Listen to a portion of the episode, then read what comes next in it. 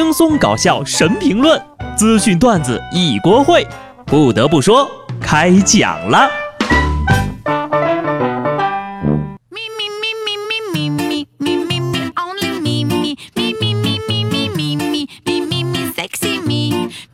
Hello，听众朋友们，大家好，这里是有趣的。不得不说，我是机智的小布。先说一个重大通知，本周的直播呢改在四月一号，哎，就是愚人节礼拜天那天啊。我说的是真的哈。晚上九点钟，本来呢固定是每周六晚上直播，但是呢我要跟布嫂去看理查的姑妈。先别问我理查的姑妈是谁，等我看完回来再告诉你们。周日的直播呢会跟大家聊一聊普通话的发音的基本技巧啊。那么到时候呢会有连线送礼物的环节，是真礼物啊，可不是虚拟的。所以说你们有空呢就来凑个热闹啊，随时欢迎。为什么突然决定这周末要去看喜剧呢？主要是前两天呢，我也是闲得无聊啊，看了国足的比赛，特别需要换个心情。全国上下仅存的没有跟上步伐走进新时代的只剩下十三个人，就是踢国足那十三个。每次呀，我都发誓再也不看国足了，因为他们叫特能输。可每次我又忍不住去看，看完之后呢，又想自戳双目。零比六不敌威尔士，一比四不敌捷克。中国杯国足表现的可以说是惨不忍睹啊！就在前天的赛后新闻发布会，主教练里皮向中国球迷道歉，向中国队的球迷说声对不起。两场比赛丢了十球，这真实体现了中国足球与欧洲足球全方位的差距。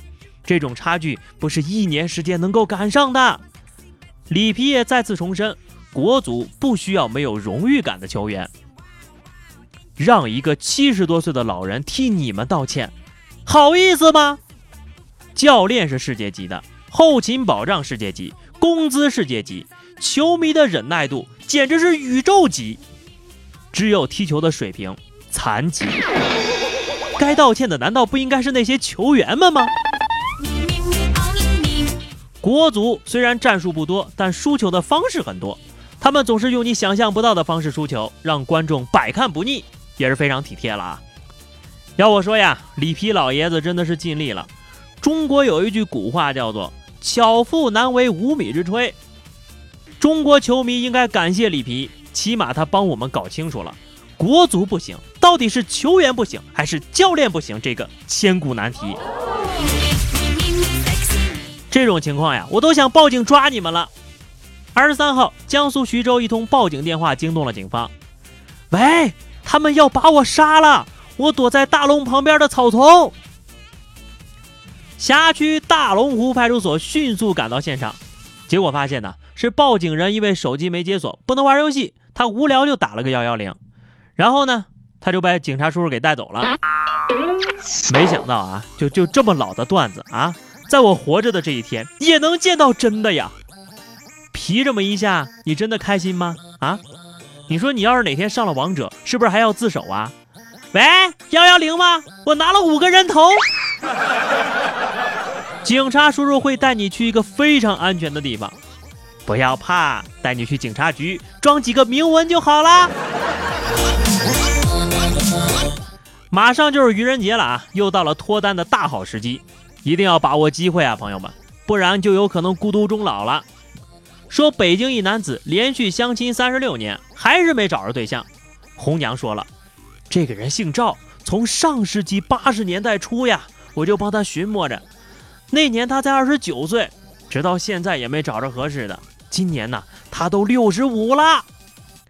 主要原因呢，就是赵先生始终不肯降低择偶标准。要漂亮的，比他年纪小的，还希望女方会写诗。然而，人家都六十五了，还在相亲呢。大胖二十八岁的时候，已经想孤独终老了。年轻漂亮还得会写诗，宁可高傲的孤独终老，不肯随意性的将就。大哥啊，不，大爷，真酷！你们说这大爷该不会是看上人家红娘了吧？你要是一直相亲，就能一直跟红娘联系，是不是啊？看来这大爷啊，结婚是不可能结的，就多试试约会吧。据调查，新加坡人结婚年龄在过去三十年里推迟了三到四岁。新加坡也是亚洲区域拥有最高单身率的国家之一。原因在于呢，女性受教育的程度大幅度提升，职场不确定性等等。为此呢，新加坡政府开始在各种领域催婚了，并在近期组织各种大型的相亲活动，包括品尝美食、出海旅游等等，甚至打出了“你约会，政府买单”的招牌。新加坡的朋友们，再等等，再过几年，政府可能就会包分配了呀。其实如果啊，就是相亲发工资的话，我想大家呢会更愿意的哈。想要追求理想的爱情，你就得先让自己啊变得更加优秀，然后你再试试。说福建大学的韩同学啊，这个曾经啊追求自己喜欢的女生遭到了拒绝，于是他就下决心开始减肥了。再用尽各种办法呀，这小韩呢终于从二百多斤瘦到了一百三十斤。我的天哪！当时减肥最严重的时候还住了院呢。可是减肥成功之后，他还是没能追到那个女生。同学。为什么一定要减肥呢？啊，减肥之后你不就要面对自己单身只是因为丑的悲惨现实了吗？小韩同学呀，你现在应该是懂了，他看不上你呀，真的不是因为你胖。也希望小伙呢不要太伤心啊，因为当你为他变得更好的时候，他其实就不重要了。他也不一定就是喜欢哪一种男生，但是呢，他肯定是不喜欢你。所以呢，你的肥算是白减了。所以我总说呀，做任何决定之前一定要三思。说澳大利亚黄金海岸一名变性女子朱莲妮，今年二十一岁，她从小就不想成为一个男人，觉得自己是个女人。在花费了四十三万元人民币做整容变性手术之后，发现呢，原来自己喜欢的是女人。你是不是想把全家人都逼疯？男人变女人，女人爱女人，这个自我认知的过程呀，也是相当复杂了。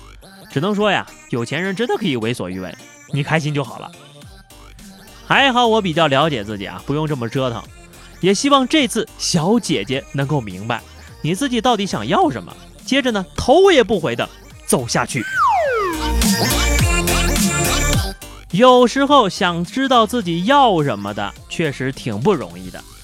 在西南政法大学门外的学林街上，有一位从日本游学归来的女大学生，法律专业毕业。学过插花，开过饭店，在外企上过班，老公是政法大学的老师。然而，人家却摊起了煎饼果子，一天能卖好几百个呢，学生们都排着队买。他说，读大学的时候呀，就想开一家煎饼果子店。试问，谁从小不想拥有一辆多功能小吃车？实现梦想的感觉呀，不要太棒啊！想买个烤肠机，在家里转呀转。同时想买个关东煮锅，在家里咕嘟咕嘟；买个抓娃娃机，抓到天荒地老；还有那个土耳其烤肉的那个长转盘，摊煎饼的小圆锅，烤冷面的平贴锅，鸡蛋饼的电饼铛，鸡蛋仔的蛋仔机，华夫饼的烤封潮格，章鱼小丸子机，做铁板烧的铁板，炒冰果的冷锅，等等等等。小时候呀，就我说的那些，都是我好好学习的动力呀。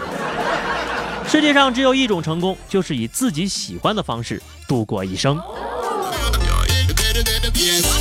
最后是话题时间哈，上期节目咱们聊的是你愿意让自己的孩子跟你这样的人结婚吗？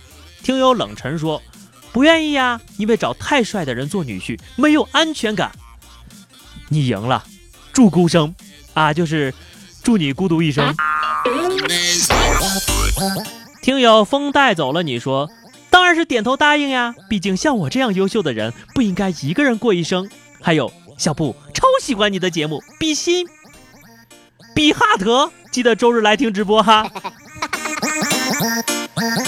无声的雨龙四说：“小布呀，这个问题我没法答，谁叫我单身呢？那你愿意和你这样的人在一起吗？” 听友甜心猫咪说。绝对让啊！你就我这种富强、民主、文明、和谐、自由、平等、公正、法治、爱国、敬业、诚信、友善的新一代共产主义的接班人已经不多了，好吗？确实，能一口气背下来的人真不多。好的，咱们本期话题哈，今天就来说说你的 QQ 空间啊，用过什么令人印象深刻的个性签名吧？一起来回忆一下让人脸红心跳、说出来不怕丢人的过往吧。记得在节目下方的评论区留啊，记得在 又嘴瓢了啊，记得在节目下方的评论区留言，关注微信公众号 DJ 小布或者加入 QQ 群二零六五三二七九二零六五三二七九，接收节目的最新动态。下期不得不说，我们不见不散，拜拜。